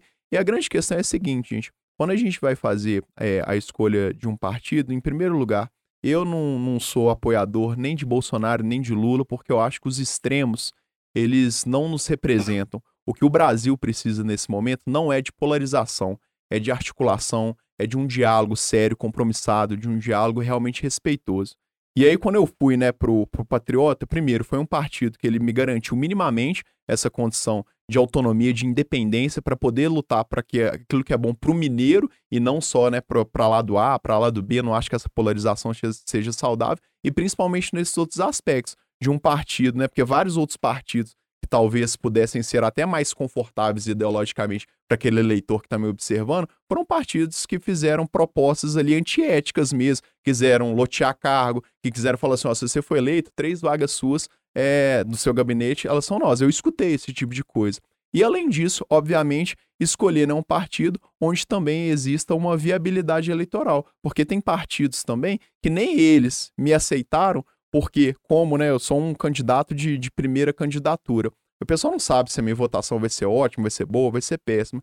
E aí, pelo fato de poder ameaçar velhos caciques do próprio partido, o pessoal falou assim: aqui não, aqui você não tem espaço. E às vezes o pessoal vem falar, fala assim, nossa, mas como é que você escolheu partido A, partido B, partido C, sendo que na verdade existem um milhão de situações envolvidas e eu tentei justamente escolher aquilo dali que fosse mais fiel realmente àquilo que eu acredito, aos meus princípios, em primeiro lugar, os princípios éticos, e principalmente para garantir uma condição de autonomia, de independência fora desses extremos. Então, assim, o pessoal aí que ficou xingando nas redes sociais, ah, não, patriota é bolsonarista. Não, gente, um dos meus compromissos para eu poder assumir um partido foi assim: olha, não quero que nenhum partido que apoie né, nenhum desses extremos né, na, é, na eleição presidencial. Quero realmente uma coisa que a gente permaneça né, fora dessa discussão para tentar levar né, a voz desse mineiro que está tão subrepresentado né, no meio dessa guerra ideológica, dessa guerra de extremos, que pouco acrescenta para o Brasil e acaba tirando o foco de discussões que são muito mais importantes, né, de reformas,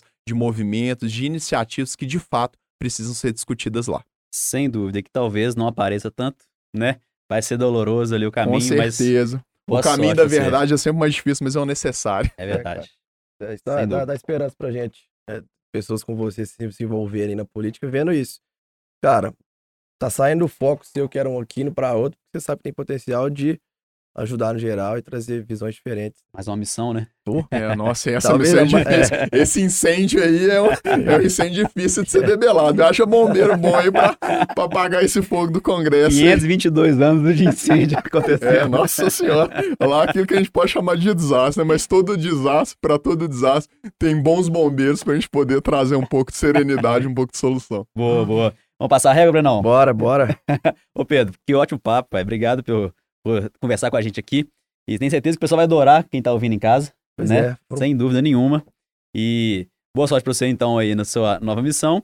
E volte sempre. Fique à vontade aqui. Qualquer coisa, chama a gente aí, vamos gravar junto, vai ser legal. Obrigado, gente. Eu acho que tanto Corpo de Bombeiros, quanto carreira política, quanto a marca de vocês, esse podcast, acho que tem tudo a ver com a questão do orgulho de ser mineiro e de ser mineiro do nosso jeito mineiro, né? É, Levando na bandeira aí a nossa hospitalidade, o nosso carinho, os valores aqui da nossa terra e principalmente da nossa gente. Então, acho que todo mundo aqui, no final das contas, a gente faz parte do mesmo time e que as pessoas que estão nos acompanhando aí de casa, de alguma forma, elas possam, todos os dias, a gente possa ajudar em campos diferentes, mas a gente possa ajudar a recuperar esse orgulho de ser mineiro, de ter realmente, né, a sensação de pertencimento a essa terra maravilhosa nossa aqui. Boa, gostei do encerramento. É isso mesmo que nós estamos Tamo falando. Então, obrigado agora que encerrou super bem. Valeu, Valeu, galera. Valeu, gente. Valeu. Até mais.